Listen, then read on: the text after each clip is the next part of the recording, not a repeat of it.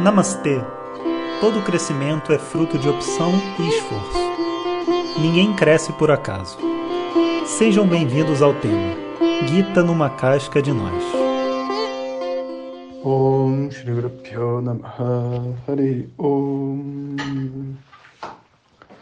Bom dia pessoal. Então, hoje a gente está fazendo o nosso último passo dentro do tema Vedanta. Tivemos esses cursos todos, Vedanta na veia, Gita numa casca de nós.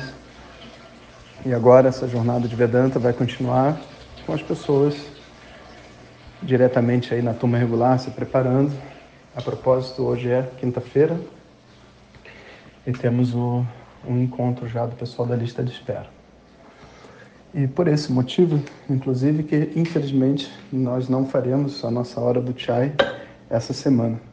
Era para ter feito semana passada, mas a gente estava no fim do curso, então seria essa semana. Mas essa semana, essa semana tem um encontro da, de quem está na lista de espera, então provavelmente ficará para a semana que vem. E porque a gente está, né, tem esse plano de sempre que mudar o tema aqui do Vedanta Cash, a gente vai é, fazer uma hora do chai para falar sobre o novo tema, tirar dúvidas sobre o tema anterior e tudo mais. Então a gente vai acabar fazendo isso semana que vem.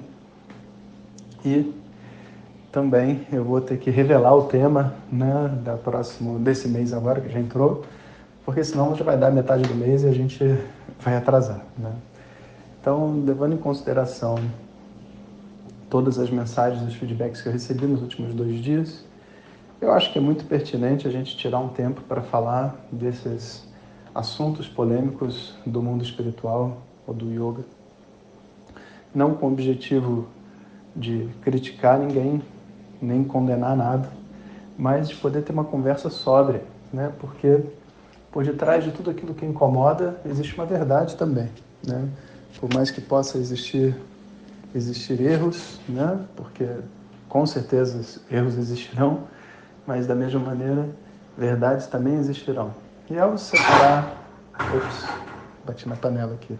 Ao separar essas duas coisas, o que, que é a verdade e o que, que é o erro, a gente cresce. Né? Então, vamos usar né, os nossos, os nossos exemplos de caricaturas e categóricos da sociedade para poder falar sobre o nosso mundo pessoal e individual.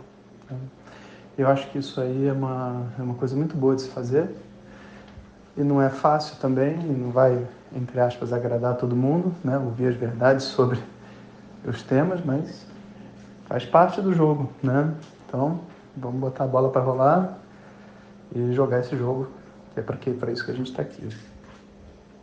Então, para finalizar o assunto de Vedanta, né, o que a gente precisa compreender é que Vedanta, enquanto meio de conhecimento, ele tem um único assunto, que é o entendimento de Brahma, da consciência, do eu, do sujeito, de Deus, né, da causa do universo.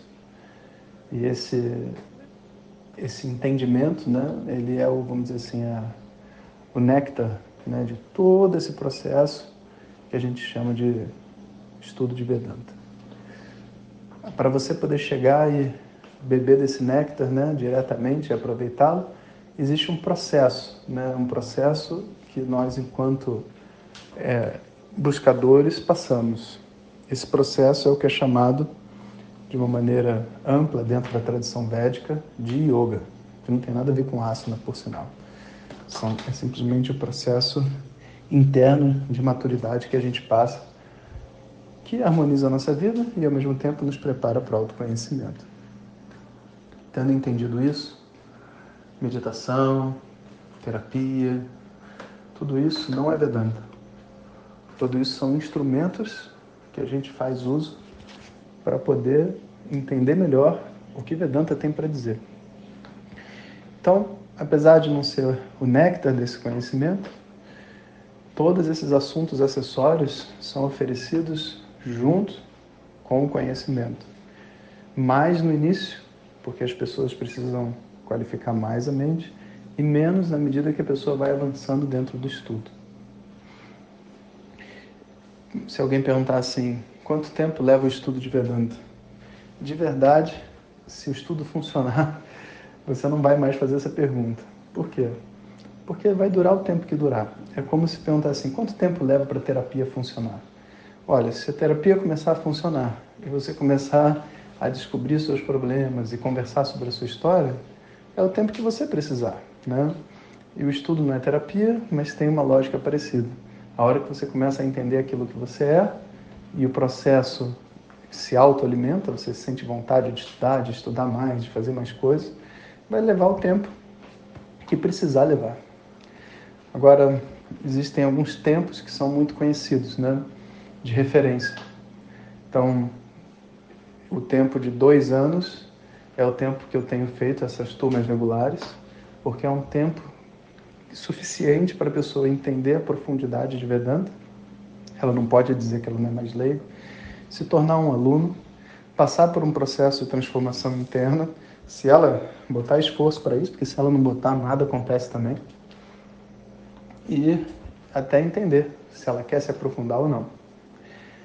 Aí a gente criou esse outro espaço chamado Turma de Aprofundamento, que é uma continuidade né, da turma regular, que tem como objetivo levar uma pessoa ao entendimento mais firme de Vedanta, um aprofundamento, como o nome diz. Nesse estudo a gente faz o estudo de, nesse processo a gente faz o estudo de textos mais compridos, que levam muito tempo, como a Gita, que leva três anos para estudar tradicionalmente uma vez por semana. Né?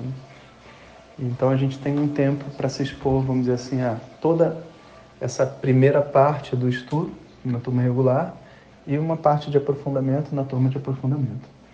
E a terceira parte, né, hoje em dia, só é feito na Índia, por enquanto, porque se Deus quiser, a gente vai ter um Gurukula no Brasil também, mas estamos construindo, né?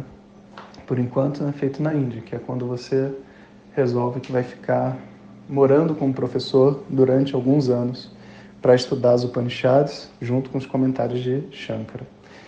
Então, assim, esse percurso leva em torno de uns 12 anos, 10 anos para você conseguir completar ele e você estudar, vamos dizer assim, todos os textos que Vedanta tem para te ensinar hoje em dia, né?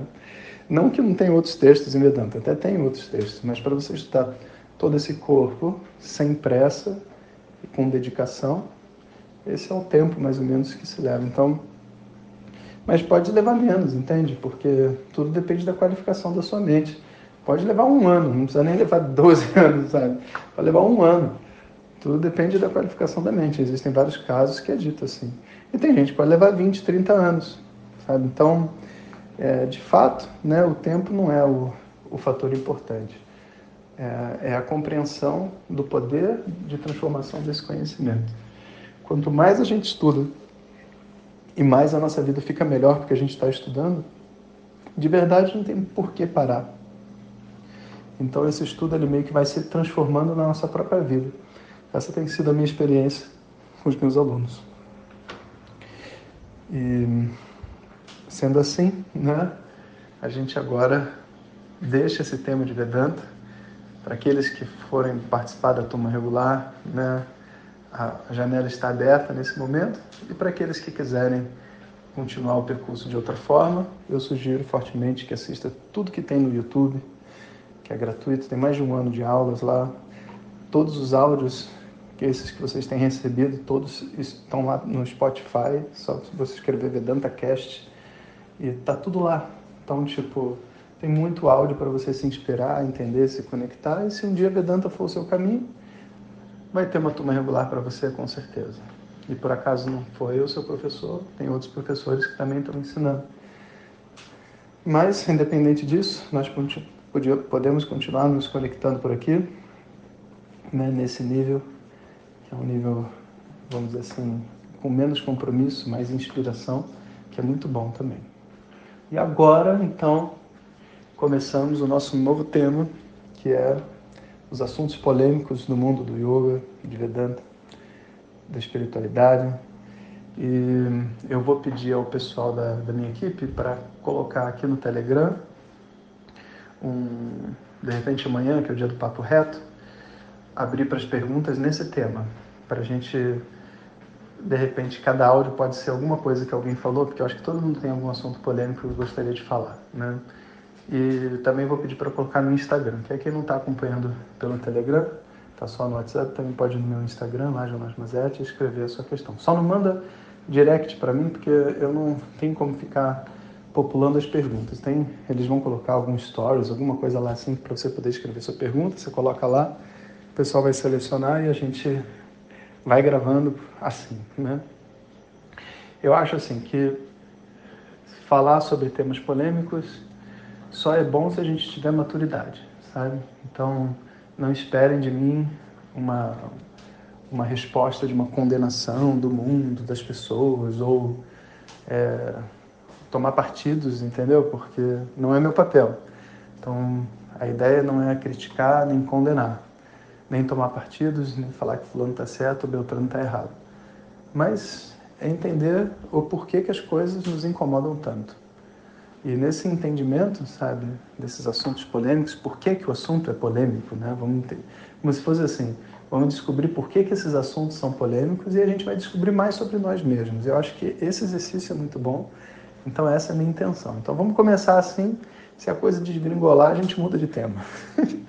então tá, pessoal. Então, olha, um bom dia para vocês e começamos então amanhã. Hariom. Muito obrigado e lembre-se, antes de compartilhar, certifique-se que a pessoa está a fim de crescer. Esse conhecimento não é bem recebido se ouvido no momento errado.